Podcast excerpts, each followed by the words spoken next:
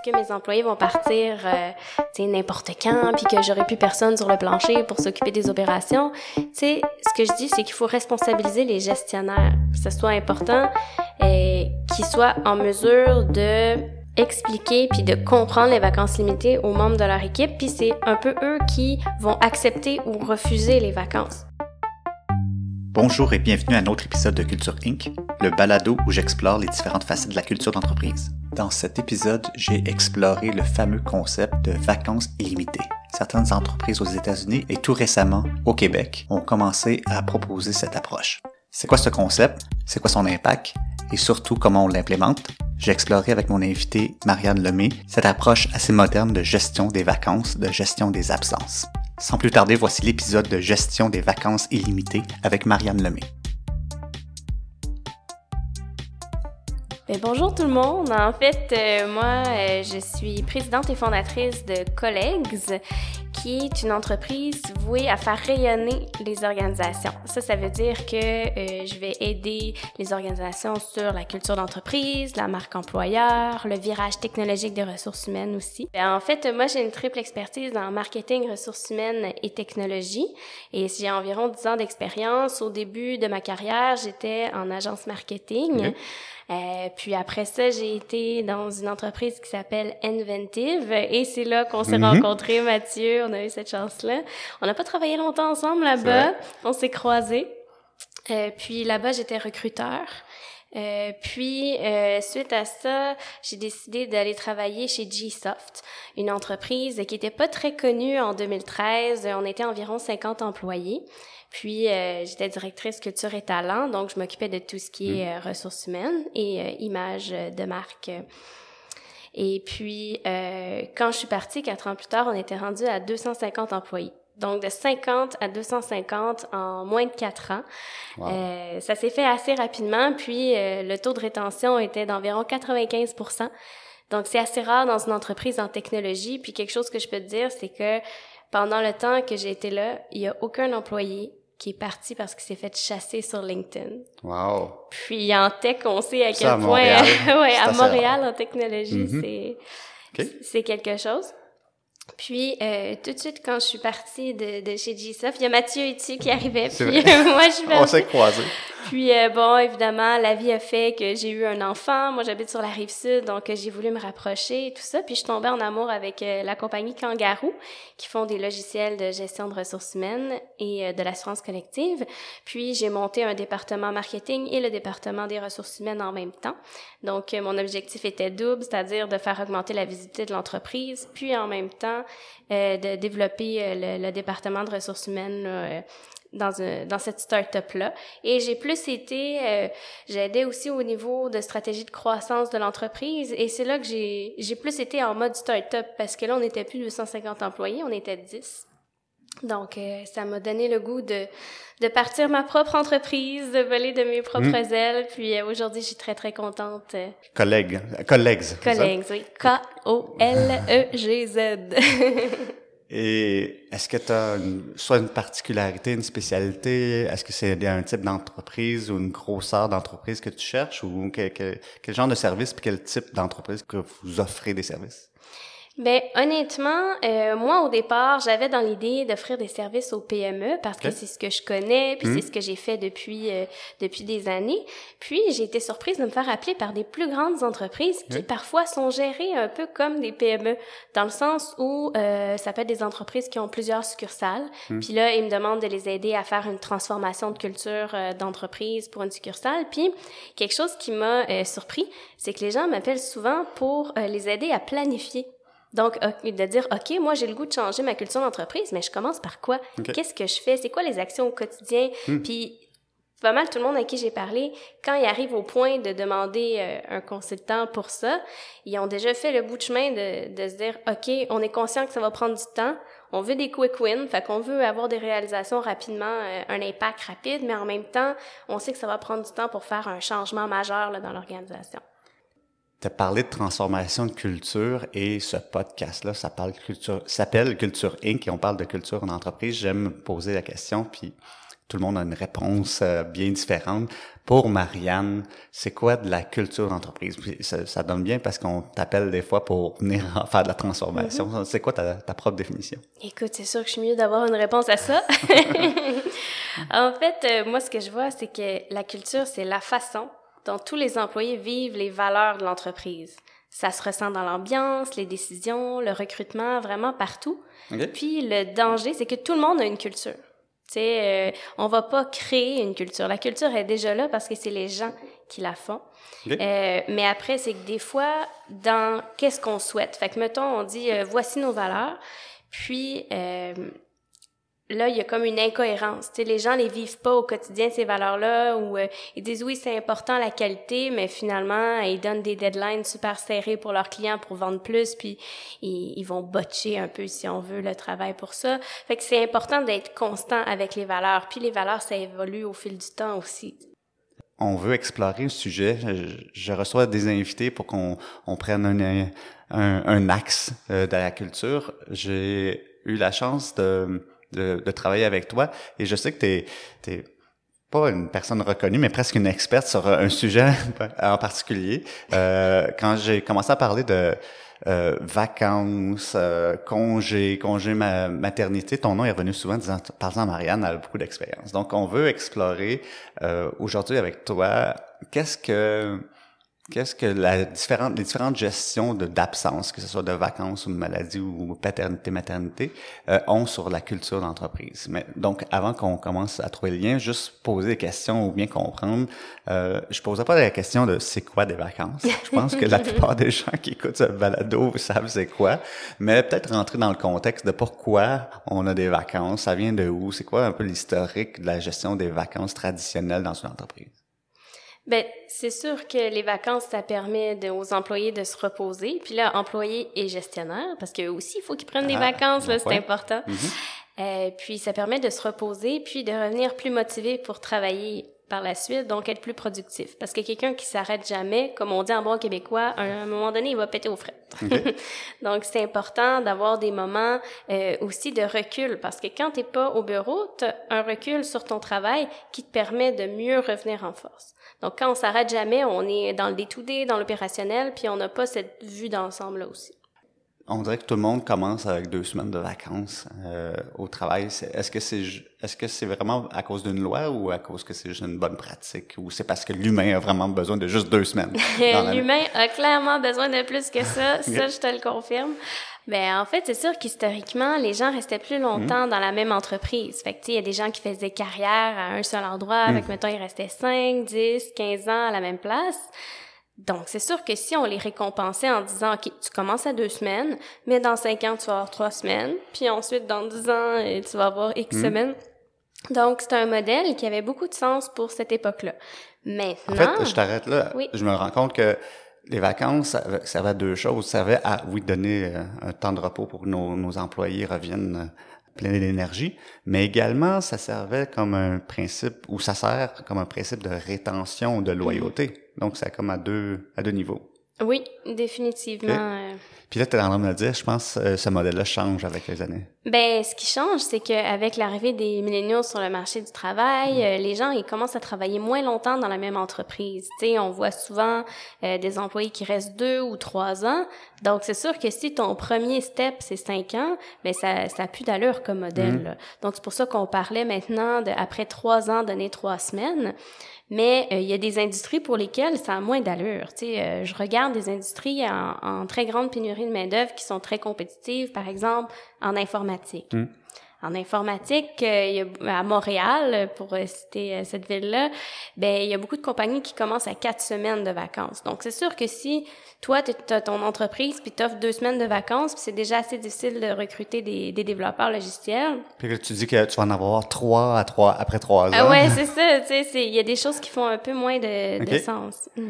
Donc les vacances ont changé en fait. Au début, c'était pour euh, faire une rétention. Cette rétention-là, euh, ce, cet argument-là de rétention sert moins parce que le contexte a changé. Les gens restent moins longtemps et euh, étant donné qu'il y a une pénurie, les gens sont plus agressifs dans dans dans leur offre de. Ben moi je pense que c'est passé de rétention à attraction. Ah ok. Donc Ah. de dire euh, ben écoute euh, toi tu vas avoir droit à quatre ou cinq semaines puis il y a des gens qui vont dire ben moi j'en avais six avant ou euh, tu sais Mm. fait que bon le six ça commence à être beaucoup là des fois on peut pas accoter ça fait que ça peut être aussi une mesure de négociation salariale de dire ok j'accepte euh, 5 000 de moins mais tu vas me donner une semaine de plus de vacances. Qu'est-ce qui fait que les entreprises ont été capables d'offrir ça pour eux? C'est pas si important finalement ou ça ils se sont rendus compte que euh, offrir une semaine de plus, deux semaines de plus dans une année, ça a moins d'impact? Qu'est-ce qui fait que finalement ça a été une monnaie que les gens n'utilisaient pas? Je pense pas que la valeur elle a changé. Je pense que les gens ils se rendent compte, les entreprises se rendent compte que ça vaut cher changer un employé. Ah. Puis euh, dans le sens de si on perd un employé, ça coûte cher aller en chercher un autre, fait que vaut mieux fidéliser ceux qu'on a déjà. Fait que si on a un bon employé, on veut le garder, on est mieux d'y donner la latitude euh, puis euh, de l'espace de prendre des vacances que de dire OK, euh, tu as une semaine de moins mais tu sais, Ok, puis je, je tu t'en vas. Donc, euh, les entreprises ont fait des mini-calculs à un moment donné. Ils ont dit, ben, si je donne deux semaines de plus à tout le monde, ou peu importe, je suis un peu plus sur les vacances, euh, voici la perte que j'ai, mais si je la compare à aller chercher 10 autres employés dans l'année, euh, l'impact que ça a, les deux, je suis plus, je suis plus gagnant, en fait. même. C'est ça. Puis tu sais, les vacances, c'est un aspect pour euh, fidéliser les employés, mais il y en a plein d'autres. là. je vois.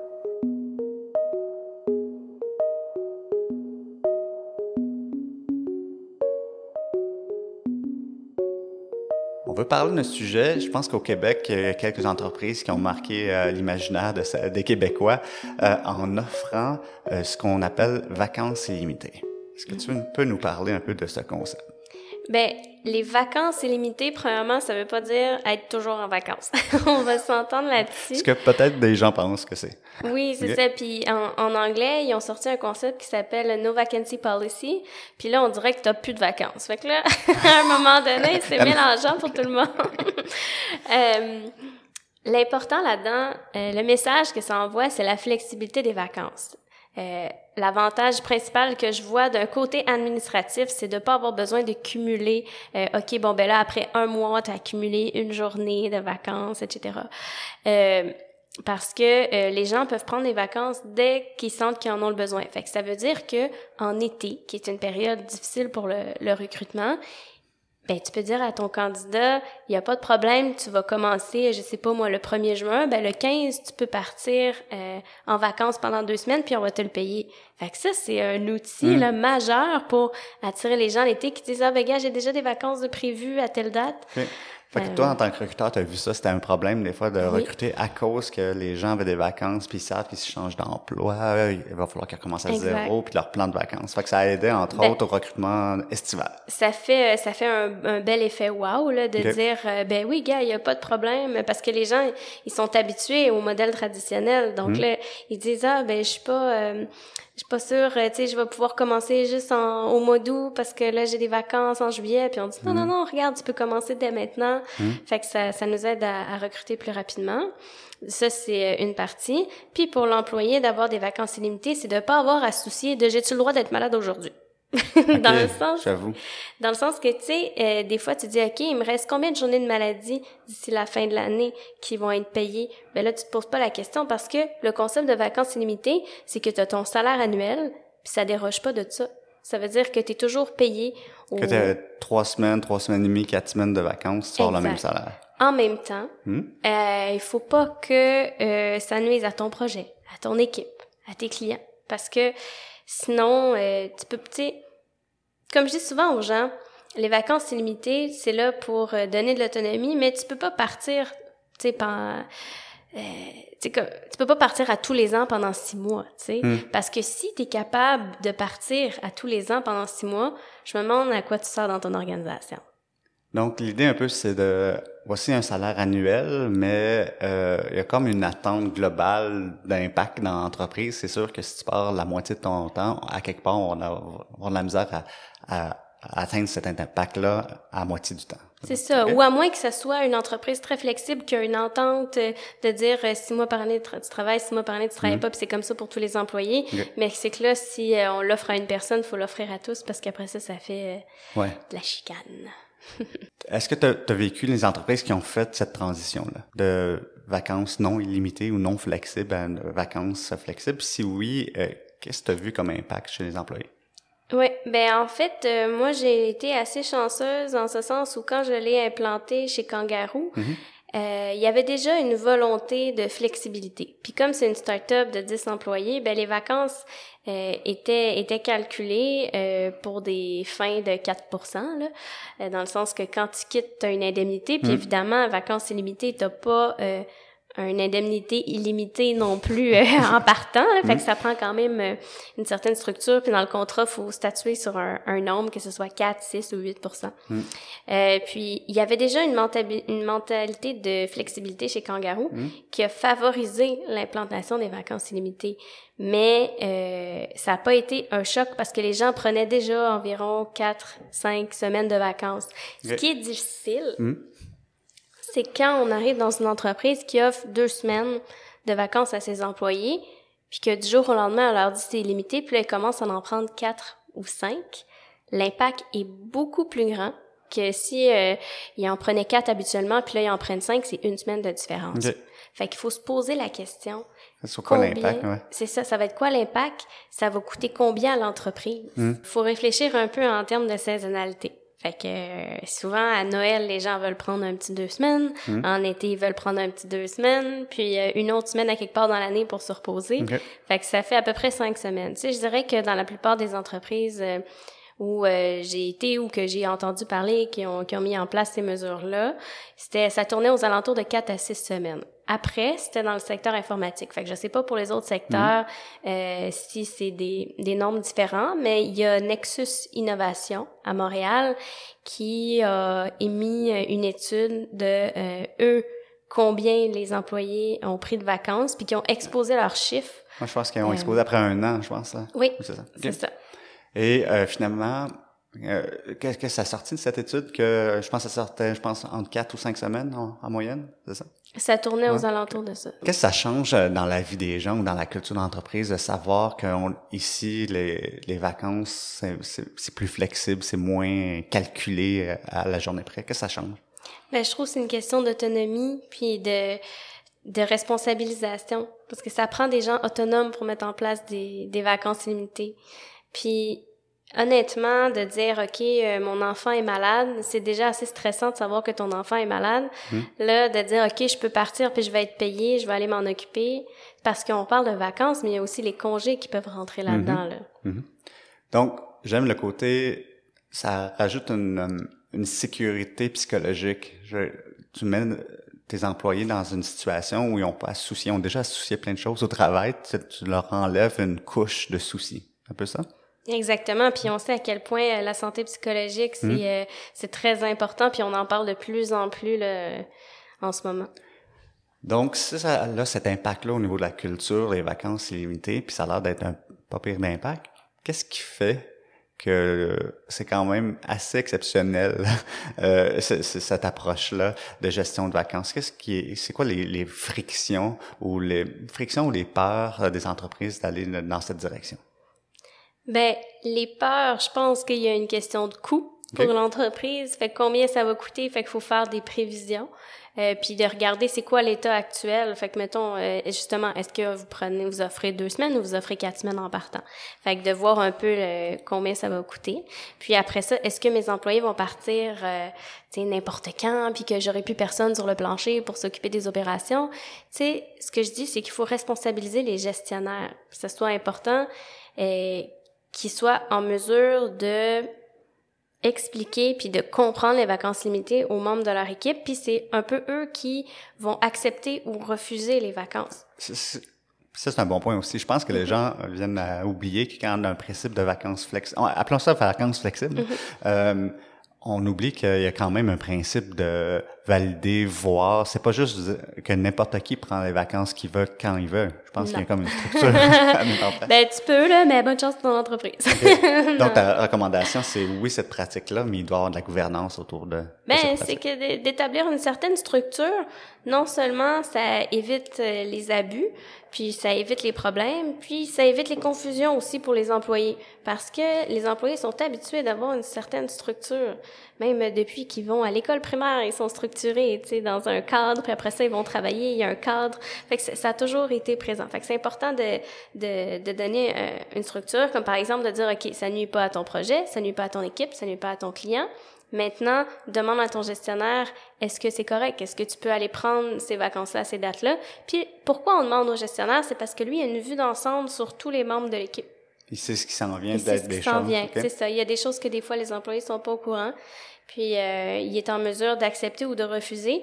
Puis là, ben c'est là le défi, c'est de trouver et de former des gestionnaires pour qu'ils soient capables de, de dire non des fois. Oui, mm. parce que dire non dans quelque chose qui t'est limité, c'est un peu étrange. Exactement. C'est pas naturel. Sauf que si tu as une structure en place, puis qu'on dit, euh, mettons que les trois points qu'on s'est entendus, c'est le projet, le client, puis l'équipe. Mm. Bon, ben, ça lui donne des outils pour lui dire non. Fait que c'est, oui, c'est limité, mais regarde, tu vois que euh, pour euh, ton équipe, ben il y aura personne d'autre qui va être là cette journée-là. Euh, fait qu'il va falloir que tu sois là malheureusement, mais je t'invite à trouver un autre, une autre date. Hmm. Donc, tu disais, dans les peurs, c'est des coûts, ça c'est normal. Ensuite, c'est une perte de contrôle, ou de dire, là, mm-hmm. les gens, il y aura plus personne. Il y a deux jours, je vais arriver, puis il y aura plus personne au bureau, puis les, les, clients. Mais mm-hmm. puis pour ça, tu dis, mais il y a des, des guides qu'on peut donner aux entreprises. Puis l'inconnu aussi. Ouais, je pense qu'il y a ça aussi. Hein? Il y a comme qu'est-ce qui va arriver, je vais perdre. Ah, mais mais il y a une autre chose aussi. J'imagine que s'il y a des entreprises qui parlaient de fidélisation, il va falloir que je trouve un autre. Si je, je fidélisais ou une loyauté quelconque ou une rétention au niveau de mon entreprise, je perds un peu cet outil-là. Donc, mm-hmm. si un exemple, je donne cinq semaines à, aux cinq ans, puis là, tout, soudainement, tout le monde peut prendre cinq semaines. Qu'est-ce que je fais avec mon, mon programme de, de fidélisation? Ça devient un programme d'attraction? Hmm. Parce que c'est très attrayant de parler de vacances illimitées, puis les employés généralement sont contents. T'as peut-être des employés que ça fait plus longtemps qu'ils sont là, puis que eux, ça fait 10, euh, 15 ans hmm. qu'ils attendent d'avoir cinq semaines, puis on les donne à tout le monde au premier jour. Ça peut créer des insatisfactions. Donc, as-tu des approches, pas des approches, mais as-tu des stratégies pour euh, contourner ou apaiser cette situation? En fait, c'est euh, d'anticiper les risques avant de lancer le programme, puis de hmm. réfléchir, OK, c'est quel population d'employés qui va commencer à, à, stresser ou à être euh, fâché pour ça, puis comment on peut l'adresser, ça va être quoi la stratégie de communication? Peut-être que c'est euh, d'aller les rencontrer d'avance, puis leur expliquer le concept avant de le dire euh, à tout le monde, peut-être une heure avant. Là, on fait pas ça deux semaines d'avance pour repartir des, des rumeurs de corridor, là. Mm-hmm. mais d'essayer de, de mitiger la, le drame.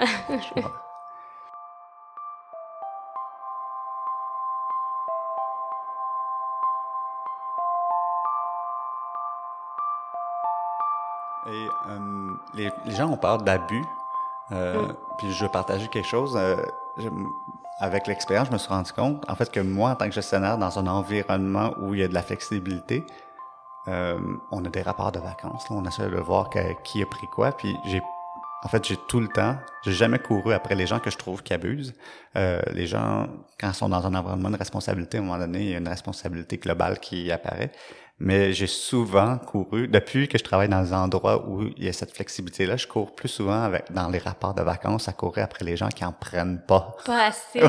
On dirait que moi, en tout cas, comme expérience, comme impact, tu peux peut-être m'en parler aussi, c'est les gens, avant, il y avait une structure, c'est trois semaines de vacances, puis là, mm-hmm. tu les planifies, je vais les prendre cet été. On dirait quand il y a plus cette structure-là, il y a certaines personnes qui sont, ils viennent à oublier qu'il faut prendre des vacances. Mais c'est mm-hmm. peut-être bon signe parce qu'ils adorent leur travail, mais mm-hmm. as-tu à, à, travailler avec ces gens-là qui, qui a eu cet effet-là qu'on ne croit pas, là? Mais en fait, euh, c'est que je pense qu'il faut euh, éduquer les gens à prendre un certain nombre de semaines de vacances. Puis, par exemple, chez Kangaroo, on avait dit euh, que c'était important de prendre un minimum de trois semaines.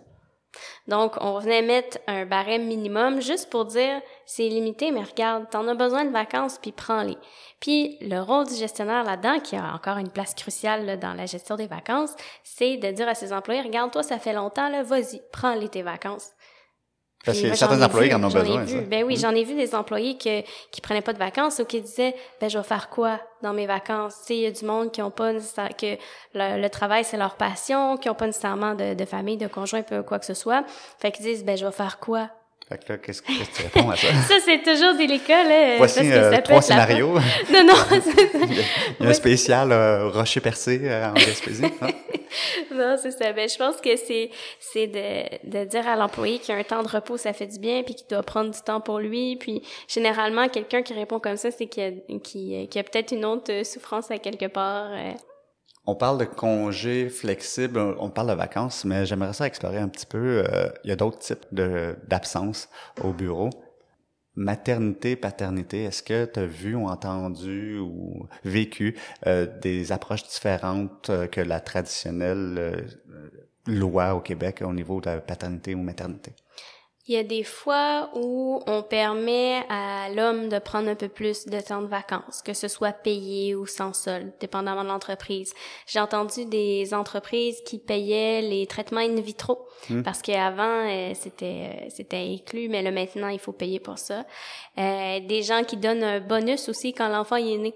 Ah oui? Donc un baby bonus pour encourager les gens à, à faire une famille. Puis c'est comme une mesure conciliation euh, travail-famille là, qui qui commence à, se répandre un peu un peu plus en Silicon Valley. Là, j'ai pas vu souvent ça au Québec, là, Ok. je t'avoue.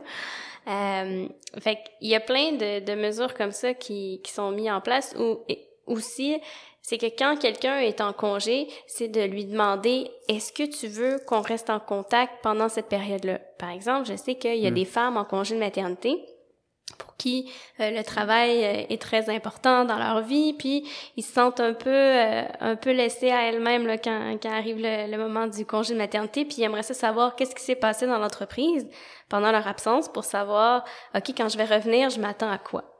Fait que des fois c'est plus stressant de pas rien savoir que d'avoir des nouvelles, mettons, euh, une fois par deux, trois mois, tu sais. Mais ça, faut, euh, c'est important de le demander à l'employé parce qu'il y a des femmes qui vont dire non, moi, je veux vraiment décrocher, je veux pas en entendre parler.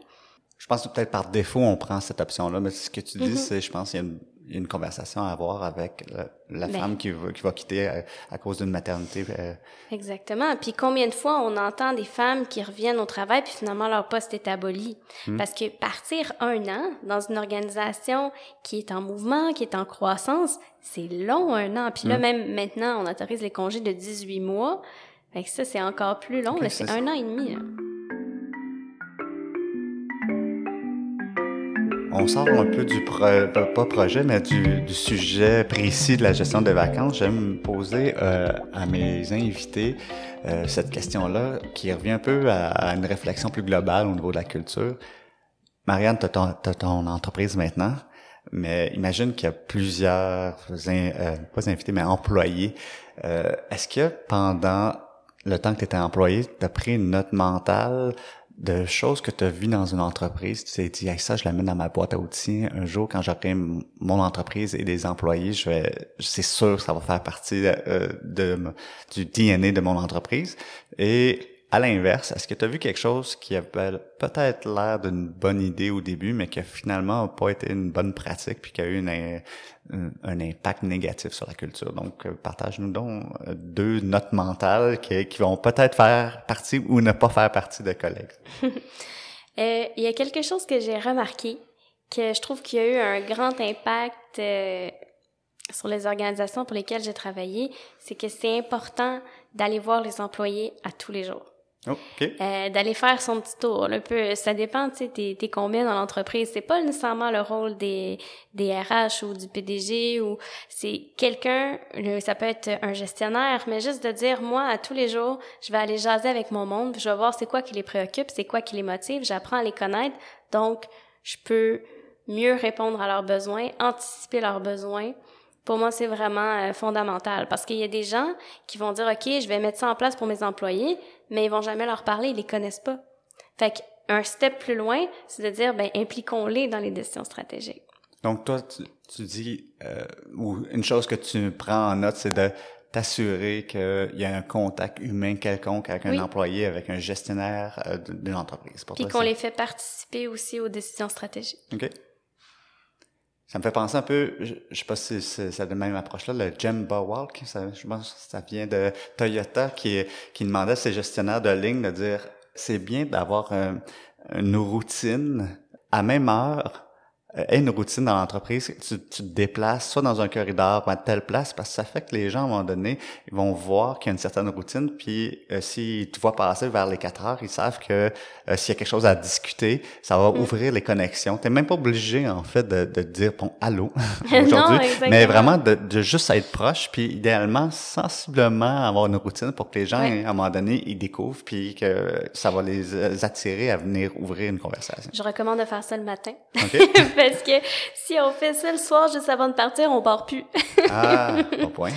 Ouais, parce que moi, ça m'arrivait souvent que, tu sais, je faisais mon tour le matin, puis mon tour le soir, puis là, Mm. j'arrêtais le tour le soir parce que là, en fin de journée, les gens, après, ils viennent te parler, puis là, des fois, quand le- les employés deviennent émotifs, puis là, mettons, ils pleurent dans ton bureau, ben là, tu peux pas, euh, tu peux pas dire, OK, bye, je m'en vais, tu sais. Désolé, j'ai mon boss. euh, Peux-tu Ouais, arrêter de pleurer? Exactement, exactement. Et euh, à l'inverse, est-ce que tu t'es pris une petite note de quelque chose qui t'a dit il n'y aura pas ça chez collègues? Ben, je pense que euh, la, la culture d'overtime, de d'encourager ça, c'est vraiment quelque chose auquel euh, je crois pas. En même temps, les gens souvent ils font des heures supplémentaires parce qu'ils sont passionnés, parce qu'ils sont motivés, puis c'est eux-mêmes qui se mettent cette pression là. Mais euh, je pense qu'il faut pas encourager ça. Par exemple, euh, il y a très très longtemps euh, dans une organisation où j'ai où j'ai travaillé, quand on partait euh, à 6h30 le soir, c'était considéré comme tôt puis on se faisait regarder croche de partir à 6h30. Hmm. Puis pour moi ça ça a aucun sens parce que là après ça ça met du peer pressure, fait que tes collègues les autres aussi ils partent tard, là tout le monde part tard, puis après ça ils sont fatigués justement, ils ont plus de ils ont besoin de plus de vacances. Hmm. Fait que ça c'est ça. Moi c'est quelque chose que j'éviterais puis c'est de dire OK, on essaie toujours d'embaucher des top performers, tu sais, on veut les meilleurs, les meilleurs talents. Mais dans les faits, ça prend des gens qui veulent faire les tâches euh, plus euh, redondantes ou qui, qui sont peut-être pas les meilleurs, mais que qui sont vaillants, tu sais. Ça prend un, un mix de tout ça. Donc, de ce que je comprends, c'est de pas instaurer aussi, tu voyais chez collègues à un moment donné qu'il y a une culture que les gens commencent à mentionner ou faire des références à ah, telle personne est arrivée à telle heure ou la- le calcul trop serré de non, je suis pas la police. je suis pas la police. Je veux dire, chacun gère son temps. Puis Mm. moi, c'est sûr que je veux, je vais toujours euh, faire de la flex. Ben, en fait, mon but, c'est d'être toujours flexible dans, dans l'entreprise. En même temps, j'ai jamais géré une entreprise de 5000 employés. Là. Fait que qui suis-je pour dire ça? Mais dans Non, mon monde idéal, ce serait ça. Je pense que collègues risque d'être euh, 5-10 avant d'être 5000. Donc, ah euh, oui, oui, ben j'espère.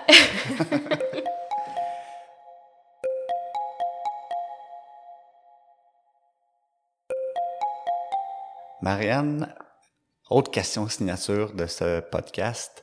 Est-ce que dans ta carrière, ça peut être relié à la culture ou relié à autre chose, là, au niveau de l'entreprise, est-ce qu'il y a quelque chose qui t'a marqué dans ta vie, que tu te dis, la Marianne avant que j'ai vu ça ou lu ça, et la Marianne après, est-ce que ça soit un livre, une rencontre, euh, une conférence, un cours, euh, quelque chose qui a moindrement marqué euh, et que tu pourrais partager aux auditeurs? Je dirais qu'il y a Olivier Schmucker, Journaliste euh, les- les affaires, qui fait toujours des articles sur la culture d'entreprise. Puis qu'est-ce qui m'a marqué, c'est que dans ces articles, il y a toujours une étude ou quelque chose d'un peu plus scientifique, des statistiques, pour venir appuyer un sujet qui est tellement nébuleux pour bien des gens qui pensent que la culture, c'est du pelletage de nuages, tu sais. Donc, il vient rajouter un petit peu le- de concret dans un sujet qui est, plus ça. vague. Puis euh, il m'a inspiré à moi devenir concrète dans mes interventions aussi quand j'écris des articles, quand je fais des vidéos. Pour moi, c'est important que ce soit concret. Puis euh, ça, ça m'a beaucoup inspiré. Puis il continue de m'inspirer. euh, il arrête pas d'écrire, lui.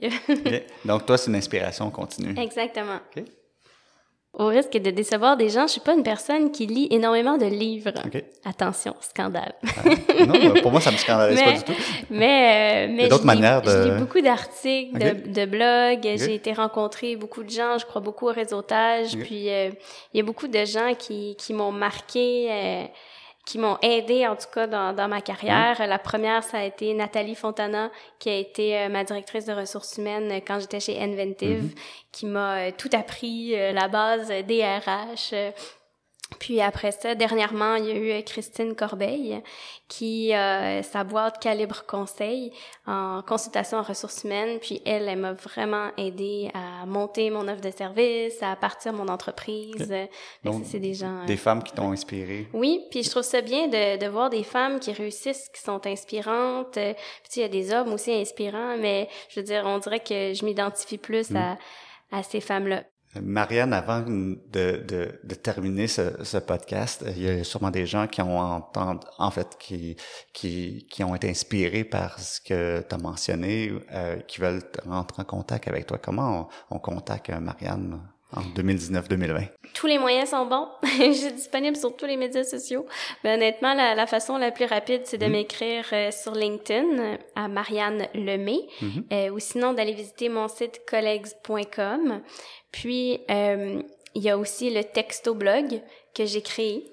Donc ça c'est une initiative que j'ai fait parce que je trouvais que on reçoit trop de courriels. Fait que les infolettres c'est c'est bien. Ils sont mêlés dans Oui, ils, se perdent, les gens les lisent plus. Donc euh, une fois par mois, j'envoie un message texte à, ma banque d'abonnés, puis ils reçoivent toutes les nouvelles sur euh, ce qui touche à l'innovation en ressources humaines. Ah, original. Puis ça le texto blog euh, se retrouve sur la page d'accueil de collex.com. Merci beaucoup, Marianne, de ta présence, de ta générosité. Ça fut vraiment un bel échange. Ben, merci de m'avoir invité. Je suis très contente. Voilà déjà la fin de cet épisode très éclairant sur ce fameux concept de vacances illimitées. Je vous invite à visiter notre site web officiel du podcast, cultureincpodcast.com. J'y mets entre autres tous les détails mentionnés durant cet épisode. Si vous appréciez ce podcast, n'hésitez surtout pas à le mentionner sur vos réseaux sociaux. Merci de votre écoute et je vous donne rendez-vous au prochain épisode de Culture Inc.